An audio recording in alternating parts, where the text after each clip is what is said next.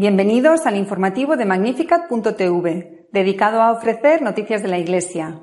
Es miércoles 24 de julio de 2019. Comenzamos.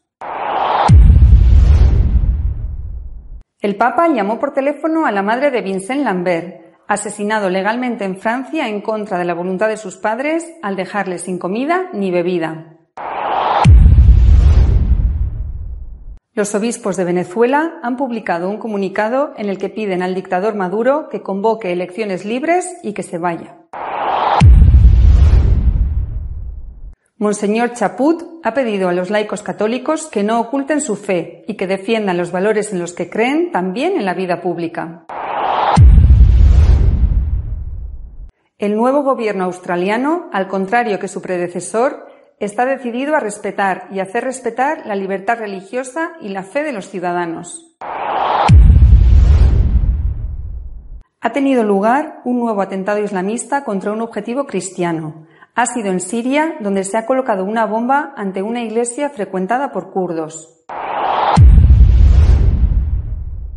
El Papa había hablado públicamente sobre Vincent Lambert en 2018 pero hasta el último momento quiso expresar su cercanía también a los padres del hombre al que se dejó morir de hambre y sed. El Papa Francisco expresó por teléfono su cercanía a la madre de Vincent Lambert, Vivian, antes de que dejasen morir a su hijo el pasado 11 de julio. Así lo confirmó al ser preguntado por Vatican News Alessandro Gisotti, director provisional de la Oficina de Prensa del Vaticano. Sí, recibí una llamada del Papa, dijo la señora Lambert. Fue el cardenal Barbarín quien me lo dijo. No me había dado cuenta. El cardenal Barbarín me llamó varias veces como un buen padre y me dijo, vi al Papa, le dije. Debemos llamar a la señora Lambert, me dijo, que tenía que mirar mis mensajes recientes y de hecho había un mensaje en italiano que me tradujeron al francés, un mensaje conmovedor muy personal. Francisco prestó gran atención a la dramática evolución de Vincent, francés de 42 años, en estado vegetativo o de conciencia mínima tras un accidente de tráfico en 2008. El pasado 2 de julio, los médicos del Hospital francés de Reims, donde fue hospitalizado, interrumpieron su alimentación e hidratación. Sin embargo, su corazón latía espontáneamente y respiraba de forma autónoma. Pocas horas después de su fallecimiento, el Papa quiso dar a conocer al mundo con un tuit su oración e hizo un llamamiento que Dios Padre acoja a Vincent Lambert en sus brazos. No construyamos una civilización que elimine a las personas cuyas vidas consideramos que no son dignas de ser vividas. Toda vida tiene valor siempre. Una vez más, los obispos de Venezuela se han dirigido a su país y al mundo para hacer saber la crítica situación que se vive allí, a la vez que piden al dictador que se vaya.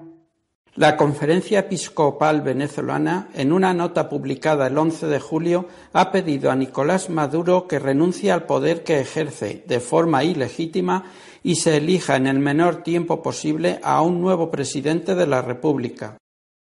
En su documento, los prelados analizaron la realidad venezolana de los últimos años, agravada por la crisis y la inmigración de millones de personas, y citaron el informe que el alto comisionado de las Naciones Unidas para los Derechos Humanos emitió el 4 de julio sobre el país.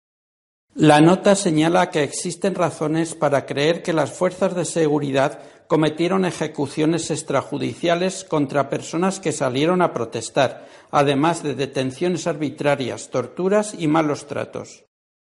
El documento también alerta del éxodo de más de un 12% de la población venezolana, calculada en 32 millones de habitantes, debido a la situación política, el empobrecimiento de la clase media y el menosprecio de los pobres. Una generación de niños y niñas no han visto a sus padres durante meses, señaló.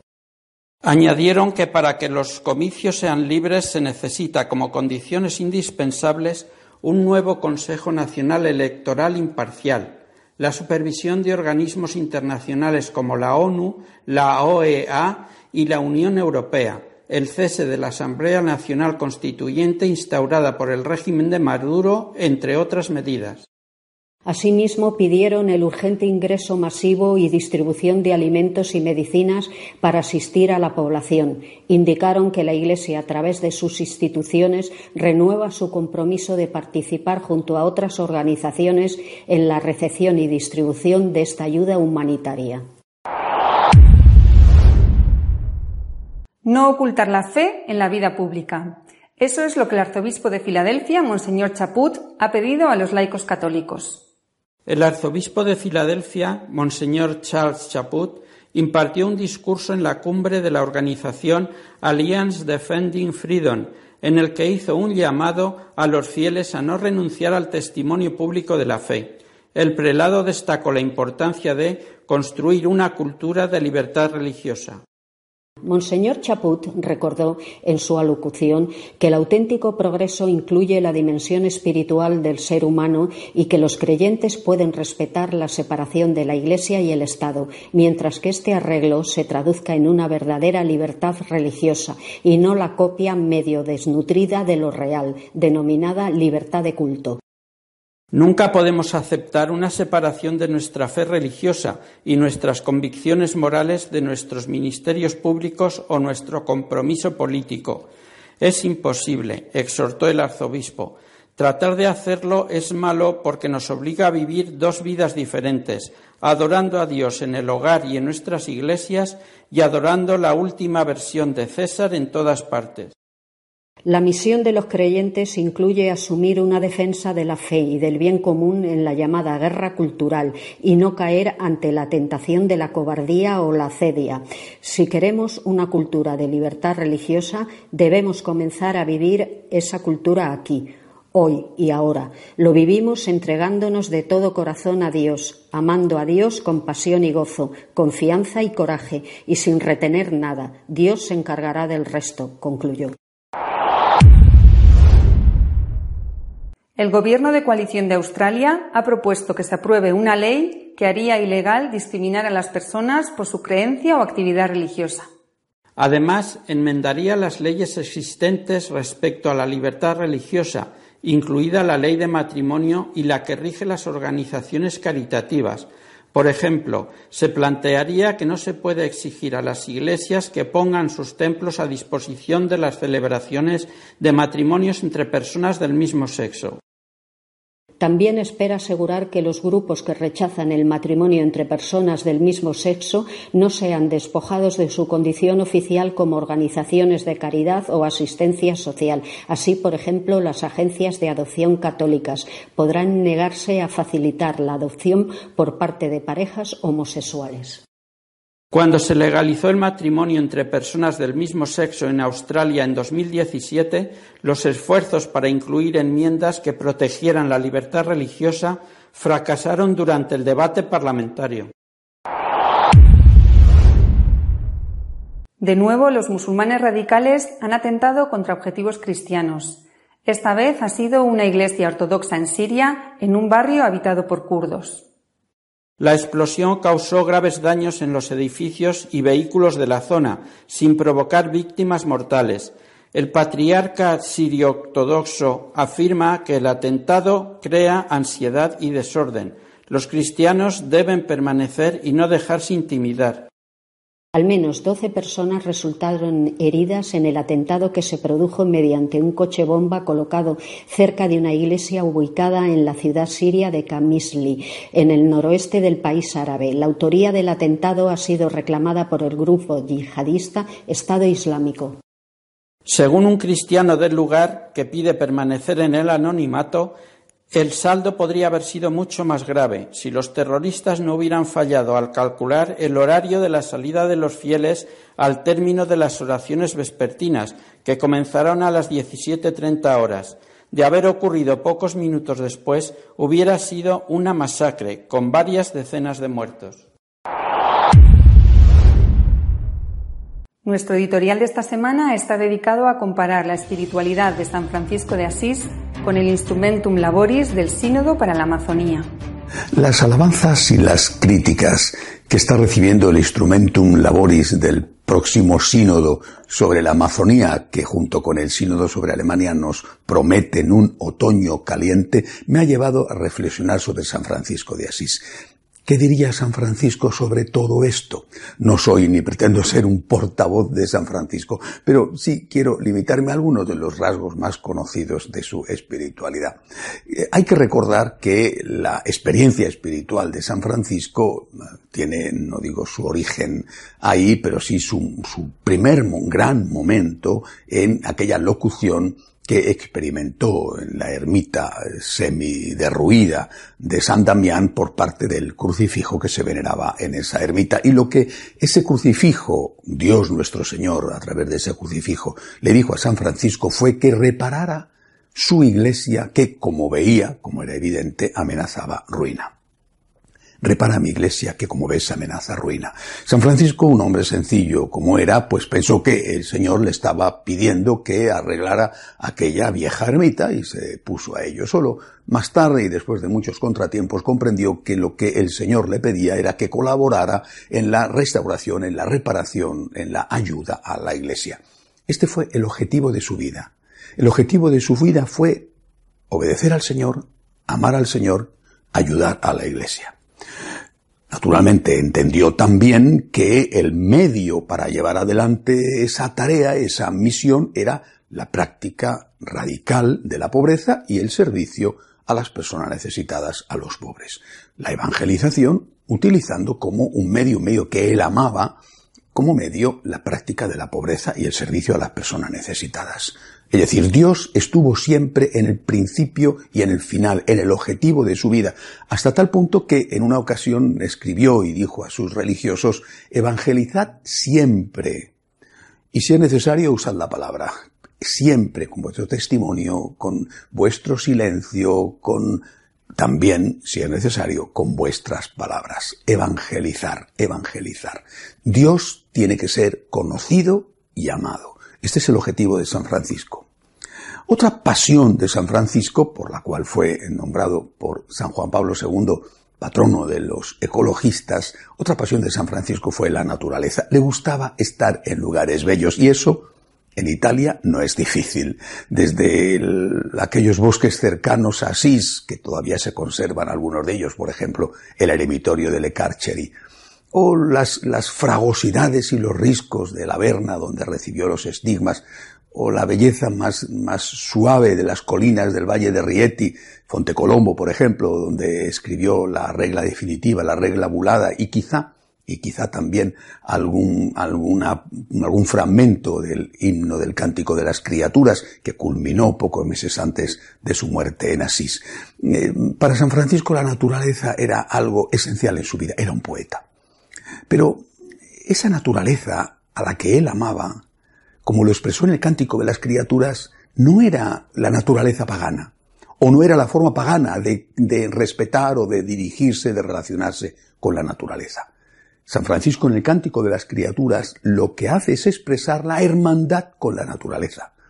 El objetivo del cántico de las criaturas es alabar a Dios, esa es la causa por la cual él escribe, es el motivo de su vida, que Dios sea alabado. Loado seas mi Señor por la hermana, el hermano, el hermano sol, el hermano viento, la hermana agua. Loado seas tú, mi Señor. Ni siquiera dice a esas cosas creadas que alaben a Dios, porque no son personas. Al único al que invita a alabar a Dios es al hombre, ese sí que es persona. Y le invita a alabar a Dios por todo lo que ha recibido de Dios empezando por la naturaleza. La naturaleza son cosas creadas por Dios, amadas por Dios, pero creadas por Dios, no son dioses. Ni siquiera la, la tierra, a la cual San Francisco efectivamente llama Madre Tierra, ni siquiera la tierra es una diosa, porque él le llama Madre Tierra, efectivamente, pero antepone la palabra hermana. La hermana Madre Tierra es una criatura más. No tiene nada que ver, por lo tanto, el concepto de San Francisco, que tiene San Francisco de la naturaleza, con el concepto de la tierra, por ejemplo, con el concepto que tenían los griegos, la, la diosa Gea, o los romanos, una de tantas, la diosa Ceres. Repito, para San Francisco, todos son criaturas de Dios, amadas por Dios, que tienen como objetivo honrar y servir a Dios el hombre de forma consciente y la naturaleza haciendo aquello para lo cual ha sido creada. ¿Por qué es importante esto? ¿Por qué relaciono esto con el sínodo de la Amazonía? Porque estoy convencido de que San Francisco se encontraría estupefacto y probablemente también escandalizado de ver que algunos consideran que la naturaleza es una especie de diosa a la cual tenemos que escuchar, porque a través de ella nos viene la enseñanza de Dios. Para San Francisco, repito, la naturaleza, toda la naturaleza, incluso la maravillosa y bella y amada hermana Madre Tierra, era una criatura de Dios. Si, si algo tenían que decirnos las rocas, los bosques, la bellísima puesta de sol o la tormenta temible, si algo tenía que decirnos es que Dios es el creador, que Dios es el único Señor, que Dios es el Todopoderoso, que solo Dios es Dios. Eso es lo que tenía que decirnos y eso es lo que él escuchaba cuando hablaba con un pájaro, cuando contemplaba una mariposa, cuando mm, se refugiaba del calor mm, del verano italiano debajo de una encina. Dios es Dios y estos son criaturas de Dios que tienen que ser cuidadas, que tienen que ser respetadas, que tienen que ser amadas, pero que no tienen que ser tratadas como a dioses. Es decir, la revelación, la plenitud de la revelación está en Dios, que se hace hombre, en el Dios verdadero, que se hace hombre verdadero, en el vientre de la Inmaculada y siempre Virgen María. Este Dios verdadero y hombre verdadero nos da la plenitud de la revelación. No, no la Pachamama o la diosa Gea. No las culturas de los hombres, sino Dios nuestro Señor. La plenitud de la revelación está en Cristo. Nosotros tenemos que escuchar a Cristo para saber qué es la verdad y qué es lo que Dios quiere de nosotros. Y tenemos que hacer todo por amor al Señor, para honor de Cristo, para honor de Dios, para gloria de Dios, para alabanza de Dios y por amor a Dios, el servicio a los hombres y también el respeto a la naturaleza. Si esto lo olvidamos, convertimos el cristianismo en una secta pagana. Y junto a esto, es decir, hacemos que la tierra sea una diosa, o que la cultura de los hombres tenga que decirnos algo que pueda estar en contra de lo que nos enseña Jesucristo, si esto lo olvidamos, no solamente hacemos de la iglesia una secta pagana, sino que dejamos al hombre con una única norma moral, no hay que olvidarlo. Tiene un, apelativo, la ley de la jungla. Es Cristo que nos ha enseñado a amar incluso al enemigo. Y cuando esto no está, cuando Cristo no es nuestro Señor, repito, cuando hacemos de la naturaleza una diosa que tiene que enseñarnos cosas, incluso, como algunos dicen, por encima de lo que nos enseña Jesucristo, lo que estamos es no solamente retrocediendo al paleolítico, sino que estamos dejando al hombre con la única ley moral que es la ley de la jungla. Y la ley de la jungla es que el pez grande se come al chico y que el fuerte siempre puede con el débil. Esa es la ley de la jungla. Nosotros somos seguidores de Jesucristo y San Francisco nos enseña precisamente a eso, que Dios sea conocido y amado, que Dios sea reverenciado, honrado y servido. Cristo es Dios y todo lo demás no es Dios. Así de sencillo. Hasta la semana que viene, si Dios quiere. Si desean estar al día de lo que va sucediendo en la Iglesia, pueden hacerlo en nuestra página web de noticias católicosonline.org. Hasta dentro de dos semanas, si Dios quiere.